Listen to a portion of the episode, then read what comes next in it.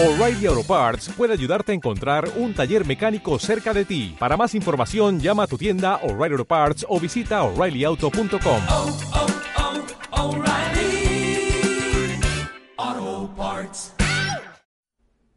La campaña electoral arranca de nuevo esta madrugada, en este caso de cara a las elecciones autonómicas y europeas que se celebrarán de forma conjunta el próximo 26 de mayo. En el caso de las autonómicas se inicia de este modo la carrera hacia la codiciada presidencia de la ciudad. Serán ustedes, los ciudadanos, quienes decidan quién regirá los destinos de Ceuta durante los próximos cuatro años. ¿Se sienten europeos los ceutíes? ¿Le dan importancia a las elecciones europeas del 26 de mayo? Estas son algunas de las preguntas que Ceuta Televisión ha realizado en las calles con ocasión del Día de Europa. Hoy se celebra el Día de Europa. ¿Tú qué piensas que es importante para Ceuta que España sea un país de la Unión Europea? Sí, sí, porque eh, para Ceuta sobre todo porque quieras que no el dinero que viene aquí es bueno para, para las calles, para ponerlo todo bien bonito, que venga más, sobre todo más turismo. Todos los beneficios que se recogen de Europa, que no son pocos. Y además decir que somos europeos, que ya es importante también. Pienso que siempre es importante, ya que la ciudad recibe bastantes subvenciones de, de Europa y pienso que, que siempre tener buena sintonía con Europa es conveniente para la ciudad y que los partidos políticos pues, en Europa defiendan bastante a Ceuta y, y consigamos ayudas que siempre vienen bien. Y el Salón de Actos Juan Manuel Molina del Instituto de Enseñanza Secundaria Almina ha acogido esta mañana la clausura del programa Relatos Compartidos. Es una actividad llevada a cabo de modo conjunto por el Almina y el Centro de Educación Especial San Antonio, en la que alumnos de ambos centros han compartido materias y experiencias, una actividad con vocación de continuidad y con características como las que comentaba el profesor de San Antonio, Pablo Hernández. trabajar y ellos han sido, ellos y ellas han sido los que se han encargado de derribar todo ese tipo de barreras y demostrarnos que es viable la participación conjunta de, bueno, de personas con discapacidad, de personas que en un momento dado no han tenido un itinerario en su vida normalizado como hayamos podido tener otros y que al final pueden rendir, pueden congeniar y pueden sacar adelante este proyecto o un trabajo, una ocupación laboral cualquiera.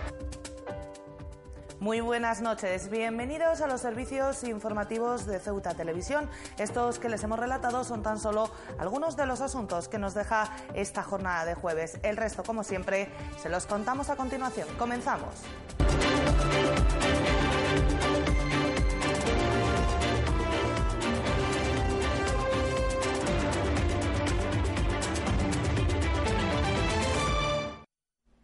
Apenas 10 días después de las elecciones generales, la campaña electoral vuelve a arrancar en la noche de este jueves con un nuevo objetivo, la presidencia de la ciudad. Los partidos políticos han citado durante la tarde y la noche de este jueves a sus fieles para la tradicional pegada de carteles, lo que supone el pistoletazo de salida en la carrera hacia las elecciones autonómicas.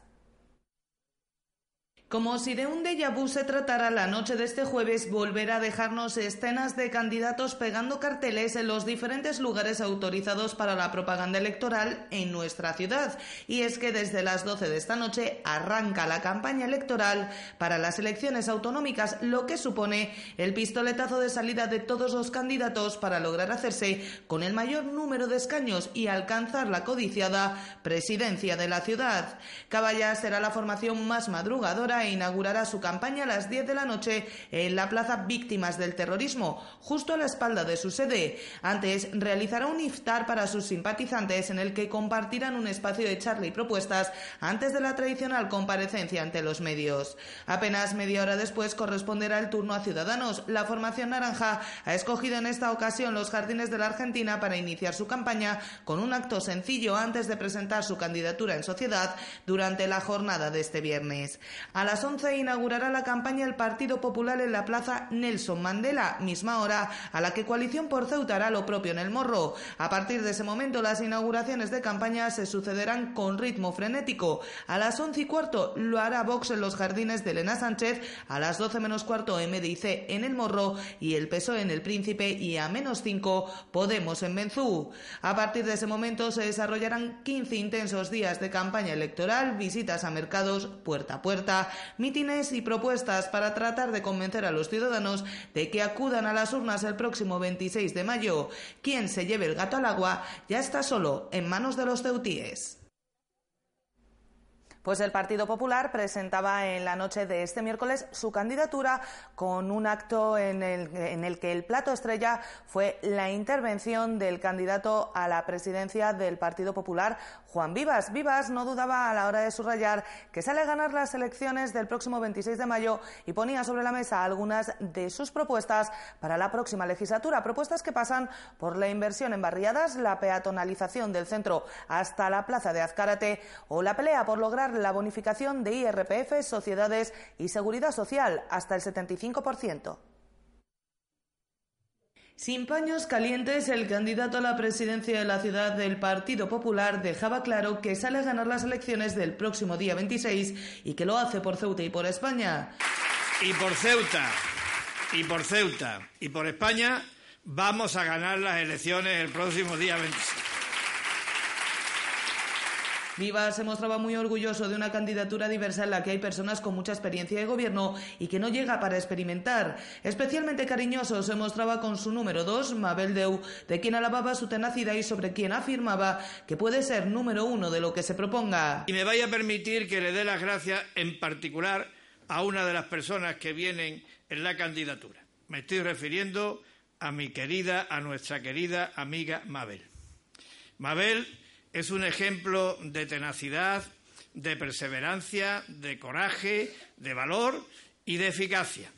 Mabel viene de número dos, pero Mabel tiene cualidades y capacidades para ser número uno de lo que se proponga. Viva subrayaba que la suya es una candidatura que se presenta con la cabeza alta, las manos limpias y la conciencia tranquila, por todo lo que se ha hecho en Ceuta en los últimos años y por la estabilidad de la que se la ha dotado. El candidato popular lamentaba además que se culpabilice de todo al PP, señalando que no han matado a Manolete y destacando que el incremento de la presión migratoria no depende de la administración local, sino de la central, a la que además de apuntarse algunos tantos que no le corresponden, como la mejora de la situación fronteriza. Porque sigue habiendo atascos en la frontera, pero hay que reconocer que hay menos de los que había pero no hay menos de los que había porque se hayan incrementado los efectivos eh, por parte del Gobierno de la Nación. Hay menos de los que había porque la ciudad ha desplegado sus medios para eh, poner en marcha el Tarajal 2 y para poner en marcha la parcela de embolsamiento de Loma Colmenar. Esta es la verdad y no se puede confundir a la gente. No dejaba pasar la oportunidad Juan Vivas de poner sobre la mesa algunas de sus propuestas de cara a la próxima legislatura, como la mejora de las infraestructuras en barriadas, la continuación de la peatonalización desde los remedios hasta la Plaza Azcárate, así como la rehabilitación de Jadú y la construcción de la Plaza Nicaragua o la construcción de un nuevo puerto deportivo.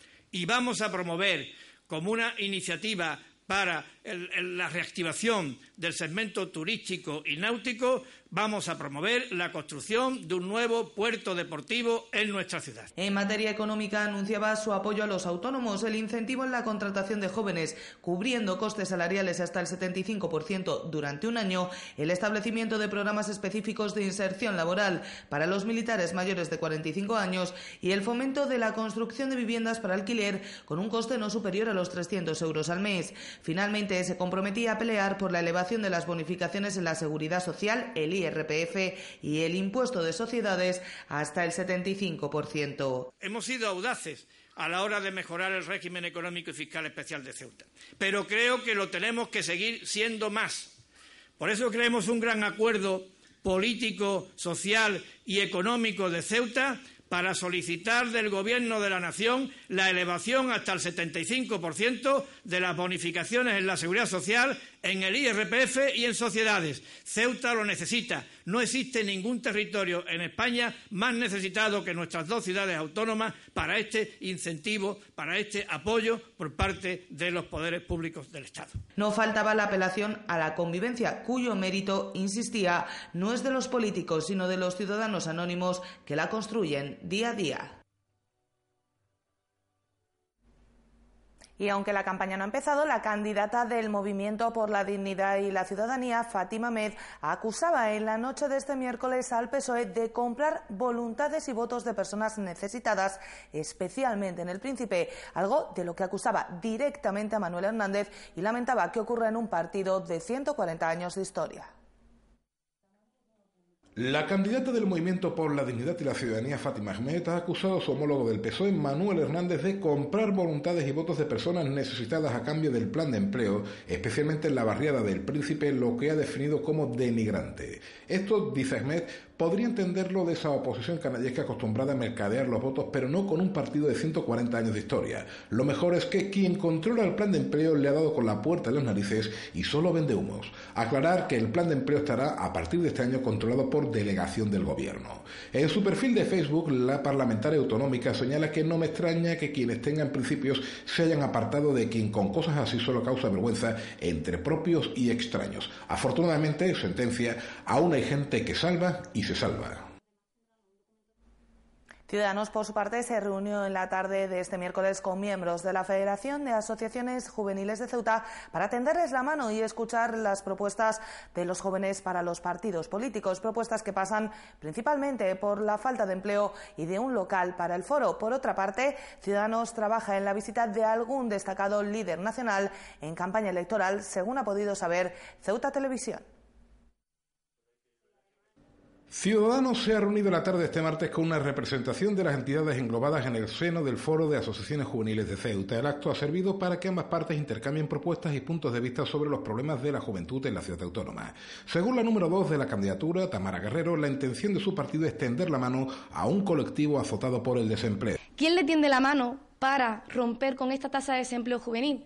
Pues está claro que Ciudadanos es un partido que apuesta por los jóvenes, que les tiende esa mano para garantizar la calidad de vida de futuro, no solo de ellos, sino de, de, todos nosotros, porque ellos son el futuro. Y es muy importante para nosotros que tengan claro que no solo le vamos a tender la mano ahora, sino siempre, sea cual sea nuestra posición dentro, desde la Asamblea. En este sentido, y sin concretar más propuestas, Guerrero anunció que estas vendrían recogidas en el programa electoral que se presentará la próxima semana. Pues todo tipo de acceso, en primer lugar, me he referido a la tasa de desempleo, pues todo tipo de facilidades de acceso al mercado laboral facilidades que te permitan realizar un trabajo para el que te has formado y además ayudas dotadas para que estas personas pertenezcan, que pertenezcan a estos programas puedan realizarse profesionalmente. Por su parte, la presidenta del foro, Andrea Ruiz, destacó el incremento del peso específico de la organización que dirige que ha ido ganando presencia en los últimos cuatro años. En cuanto al diagnóstico de los problemas juveniles, coincidió con Guerrero en señalar al desempleo como el principal. Pues lo primero es el acceso a, a, a, a empleo a la juventud, porque lo que dice Tamara, el 70% de los jóvenes eh, de la juventud en Ceuta están en, desempleo y tres eh, de, de, cada diez que tienen empleo están en una situación muy precaria. Entonces creo que es una de, la, de las situaciones más eh, alarmantes en este sentido para la juventud. También bueno pues el acceso a, una educación gratuita eliminar esos gastos ocultos que realmente decimos que bueno la, la, la, educación no es gratuita del todo siempre hay unos gastos ocultos y creo que eso es algo que tenemos que, que tenemos que eliminar. También reclamó un local propio para el foro lo que a su juicio posibilitaría una mayor dinamización y número de actividades. El de la tarde de este martes ha sido posiblemente el último acto de ciudadanos antes del inicio de una campaña electoral en la que los miembros de la agrupación local esperan contar con la presencia de algún destacado dirigente nacional en próximos días.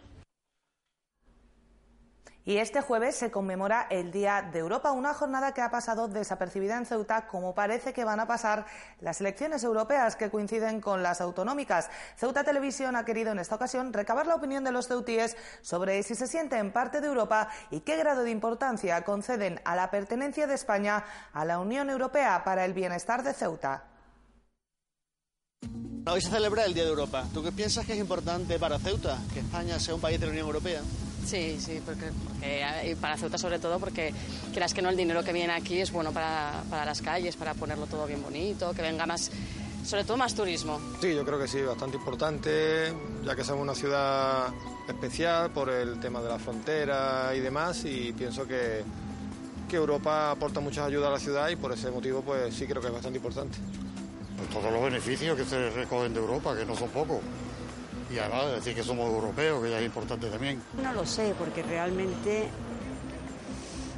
como dicen que Ceuta no es solamente terreno eh, eh, Schengen, que todavía no somos realmente considerados como Europa, ¿no? Para muchas cosas, sobre todo para la inmigración. Pueden entrar, pero, pero los tenemos que tener aquí, no pasan por todas partes. Yo no sé, no tengo información para decir si tenemos muchos beneficios de ser Europa. No sé si, me imagino que sí, a nivel comercial supongo que sí también, ¿no? Me imagino.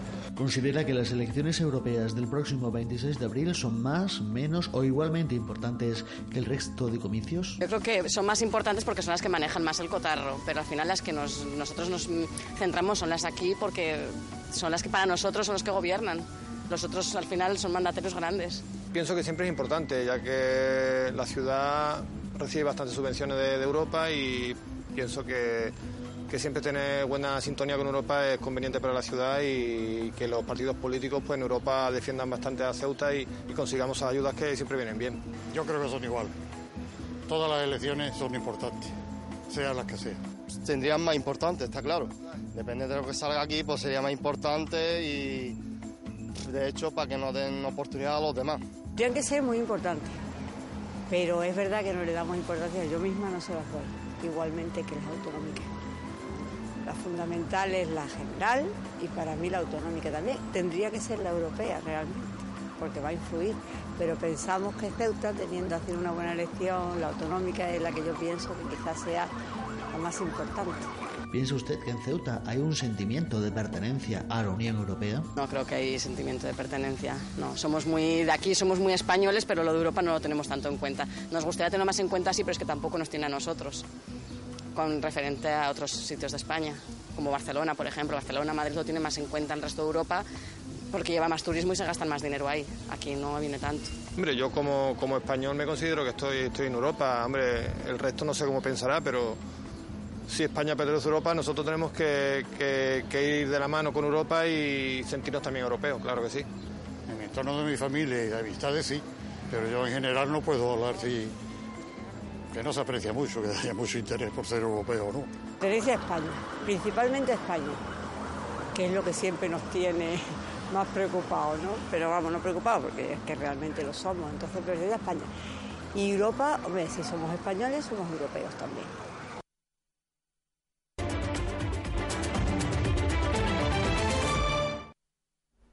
El mes sagrado del Ramadán tiene otras connotaciones además de las puramente espirituales. Los médicos cada año realizan una serie de recomendaciones para la salud que son especialmente importantes de seguir en caso de situaciones especiales de enfermedades crónicas. Los especialistas médicos han recordado la importancia de comer y beber de madrugada antes de iniciar el ayuno, finalizar el ayuno comiendo con moderación y si se va a practicar el ejercicio que este sea a primera hora de la mañana. En caso de tener que realizarse un análisis o cualquier tipo de tratamiento es fundamental consultar si es posible ajustar la dosis al ayuno. De no ser así, han recordado los sanitarios, está permitido interrumpir el ayuno en caso de enfermedad temporal. Igualmente está permitida esta interrupción si se va a viajar conduciendo durante muchas horas, ya que la falta de azúcar puede afectar a la capacidad de concentración, lo que supone un riesgo al volante. Además, no hay inconveniente para la realización del ayuno en el caso de los ancianos sanos o de las embarazadas con pocos meses, siempre que su médico no haya advertido de lo contrario. Eso sí, con las debidas precauciones y consultando al médico ante cualquier síntoma. Los enfermos crónicos, así como aquellos que toman un tratamiento de forma habitual, deben consultar a su médico antes de ayunar. Además, hay que recordar que el mes sagrado del Ramadán ofrece a los fumadores una gran oportunidad para dejar el tabaco de forma definitiva. Cambiamos de asunto porque el Centro Asesor de la Mujer ha acogido una nueva edición de los talleres de igualdad que imparte cada año. Están orientados a mujeres, pero también se imparten en institutos para padres y alumnos. El segmento de población donde mayores desigualdades se perciben es el de la juventud, donde las técnicos han detectado que los jóvenes parecen estar orgullosos de que exista una desigualdad entre hombres y mujeres y de sentirse superiores. La generación más joven ha dado un paso atrás en materia de igualdad. ¿Se sienten orgullosos de las desigualdades o eso es lo que perciben en muchos casos las técnicas que imparten los talleres en centros escolares? Están como orgullosos de que exista esta desigualdad entre el hombre y la mujer y de ellos sentirse superiores y de cómo qué ha pasado con esta generación, qué estamos haciendo, lo que le estaba comentando yo a ella. Hablamos de cómo nos han criado nosotros, ¿no? En padres a lo mejor machistas o madres incluso machistas, pero es que ahora somos nosotras las madres. ¿Qué tenemos que hacer con esos niños para que no escuchemos nosotras en las charlas lo que escuchamos, porque es increíble. Hablamos de acoso escolar también y, y, vemos que los jóvenes es una pasada. La clave para corregir esta situación de involución está en la educación desde el hogar. Es en casa, dicen, donde hay que trabajar para evitar estas mentalidades y conductas. Hay casas muy desestructuradas y en Ceuta tenemos familias también muy desestructuradas y, y evidentemente partir de la base de la educación en casa. Si en casa tuviéramos una educación en condiciones y en valores y en bueno, los niños serían de otra manera, eso está claro. Los talleres que se imparten ahora en el Centro Asesor de la Mujer tienen como objetivo sensibilizar y concienciar sobre la igualdad y la violencia de género, enseñando cómo detectar estas situaciones e incentivando que se denuncie siempre que aparezcan. Tenemos que tener en cuenta que podemos hablar a mujeres que han podido ser o son víctimas de violencia de género, entonces es eso, no es solo esa prevención de la violencia, sino el también plantearnos, bueno, pues existe la igualdad, vemos que no, evidentemente, y entonces a partir de ahí, pues intentar eh, llevarnos a todas, ¿vale? A, pues a la conclusión de que tenemos que poner también de nuestra parte para que esa igualdad exista y lo que estábamos hablando hace un ratito, que no es solo trabajar con mujeres, si nosotras trabajamos con ellas y la formamos, la sensibilizamos, pero luego con los hombres no hacemos nada, cuando llegamos a casa la situación es la misma. Para lograr que la mujer pueda romper la presión social a la que está sometida en muchos casos y que la cohibe de denunciar, hay que empoderarla y darle mucha fuerza, aunque no hay que olvidar que la igualdad es una cuestión de todos. La igualdad es igualdad luchándola por hombres y mujeres. Hablamos del, del feminismo cuando mucha gente se piensa que el feminismo es el, el, extremo, ¿no? Y ese es el embrismo. El feminismo es la lucha por la igualdad y todos tenemos que ser feministas, hombres y mujeres. Los talleres se impartirán de 10 a 12 de la mañana durante todo mayo. Son gratuitos y solo hay que apuntarse en el Centro Asesor de la Mujer. Y el Instituto de Enseñanza Secundaria Almina ha acogido la clausura de la primera edición del proyecto Relatos Compartidos, una iniciativa desarrollada por el mencionado centro en colaboración con el Centro de Educación Especial San Antonio y en la que alumnos y profesores han convivido y trabajado juntos durante casi tres meses, un proyecto elogiado incluso en el reciente Congreso Nacional de FP celebrado en Gijón. La formación profesional siempre ha sido vista erróneamente como aquel lugar al que llegaban los alumnos con menos capacidades o de estratos sociales más desfavorecidos. Si a ello lo unimos, un centro de educación especial puede parecer terreno abonado para los tópicos siempre dañinos o para romperlos. Los alumnos del Instituto de Enseñanza Secundaria Almina y del Centro de Educación Especial San Antonio han convivido durante tres meses, se han enfadado, reído, divertido, trabajado juntos hasta conseguir establecer unos vínculos afectivos que a poco se mantengan pueden dar lugar a una amistad de esas que nos acompaña para el resto de la vida. El hombre que tuvo la idea, el promotor junto a otros compañeros, Manuel Maldonado, no ocultaba la sensación de que en este caso, sobre todo, habían aprendido de San Antonio. No son los chicos de la Almina los que han aprendido, hemos aprendido todo. Y la verdad que ha sido un proyecto que nos ha llegado al alma y, eso nos lo llevamos para nosotros. La explicación del proyecto es muy sencilla. Los alumnos de la Almina han enseñado a sus compañeros de San Antonio cuestiones relacionadas con las enseñanzas que se imparten en el centro de las Meriníes. No solo les han dejado entrar en sus clases, sino que han trabajado juntos durante meses. Eh, los alumnos de básica han sido los que han estado trabajando. Pues eh, trabajos de, de cerrado, de cortado, de limado taladrado, roscado, un poco lo que es la parte dentro del ámbito nuestro, lo que sería el mecanizado básico. Una idea elogiada recientemente en el Congreso Nacional de Formación Profesional celebrado en Gijón, Asturias, con un auditorio que les despidió en pie y con una cerrada ovación. La verdad que la acogida allí en Gijón, que fue donde se realizó el Congreso, fue extraordinaria. ¿no? De hecho, terminamos el auditorio puesto en pie y aplaudiendo la iniciativa. Y la verdad que muy bien. Con Maldonado coincide Pablo Hernández, profesor de San Antonio, al señalar lo importante de esta jornada. Trabajar y ellos han sido, ellos y ellas han sido los que se han encargado de derribar todo ese tipo de barreras y demostrarnos que es viable la participación conjunta de, bueno, de personas con discapacidad, de personas que en un momento dado no han tenido un itinerario en su vida normalizado como hayamos podido tener otros y que al final pueden rendir, pueden congeniar y pueden sacar adelante este proyecto o un trabajo una ocupación laboral cualquiera. A la clausura han asistido, entre otros, el director provincial de Educación, Javier Martínez, o el representante en Ceuta de la Fundación Bankia, Felipe Escane.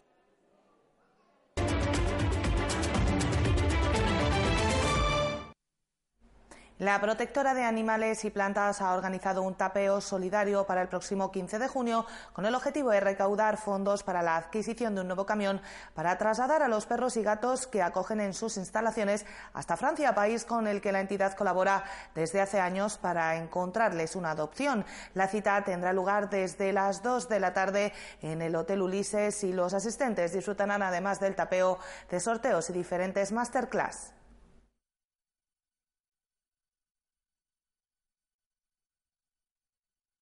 Y el cadáver de una ballena de grandes dimensiones, de en torno a 15 metros de largo y 12 toneladas de peso, se ha trasladado a última hora de la tarde de este jueves hasta las instalaciones del puerto, concretamente hasta el muelle Alfao, tras ser hallada en aguas del estrecho a dos millas de Ceuta. Se especula con que se trate de una ballena jorobada o yubarta y el cadáver ha sido remolcado por la salvamar Atria hasta la ciudad. Museo del Mar ha organizado para este domingo una actividad mediante la que se pretende que los participantes descubran la ciudad con unos nuevos ojos, los de geólogos. Durante el Geolodía se recorrerán distintos puntos de Ceuta que permitirán conocer a quienes se animen a participar el patrimonio geológico y tomar conciencia de la necesidad de protegerlo. Y el empezar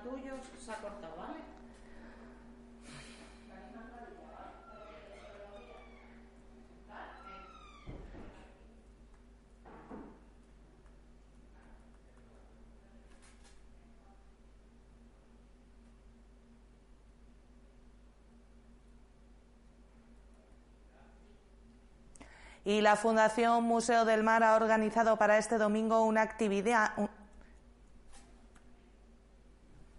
Es que no me hagáis esto.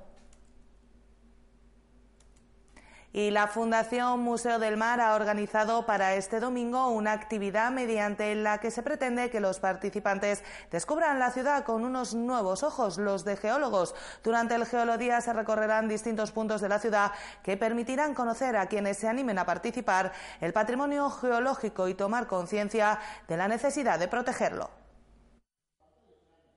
La Fundación Museo del Mar de Ceuta ha organizado para este domingo el Geolodía. Se trata de una actividad que se realiza en todas las provincias de España durante este fin de semana y que consiste en una excursión gratuita guiada por geólogos y abierta a todo el público que quiera participar. El Geolodía pretende promover que los participantes observen con ojos geológicos el entorno y entiendan el funcionamiento de algunos procesos geológicos, conozcan el patrimonio geológico de Ceuta y tomen conciencia de la necesidad de protegerlo. En esta ocasión, la excursión consiste en un recorrido a pie por el centro de la ciudad, guiado por el geólogo del Museo del Mar, Francisco Pereira. El itinerario arrancará a las 10 desde la Plaza de Santiago, las murallas reales, y se recomienda a los participantes llevar ropa y calzado cómodo, agua y protección solar.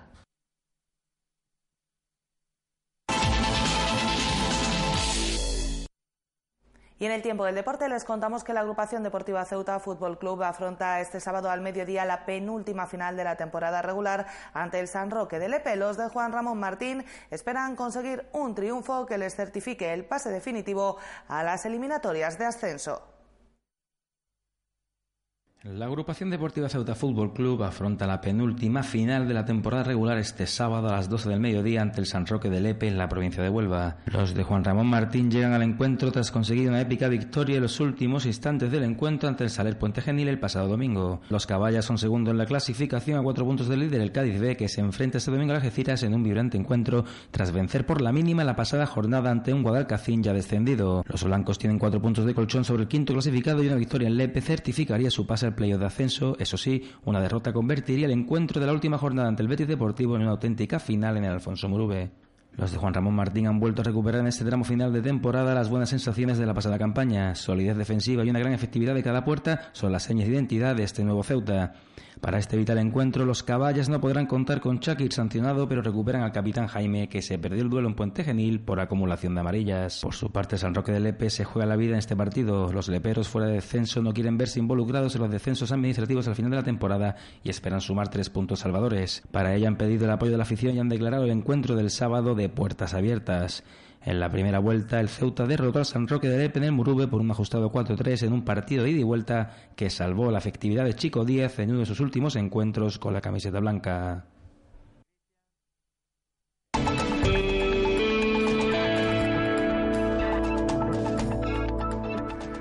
Vamos ya con la información del tiempo para la jornada de este viernes. Cielos poco nubosos con algún intervalo de nubes altas e intervalos de nubes bajas y brumas matinales. Las temperaturas sin muchos cambios, mínima de 17 grados, máxima de 24. El viento seguirá soplando de poniente. Y el número premiado en el sorteo de la Cruz Roja de hoy ha sido el 724 Nosotros nos vamos ya, no sin antes recordarles que pueden seguir toda la actualidad de la ciudad en nuestros perfiles, en las redes sociales, Facebook y Twitter, en nuestros podcasts y, como no, aquí en www.ceutatv.com. Hasta mañana. Adiós.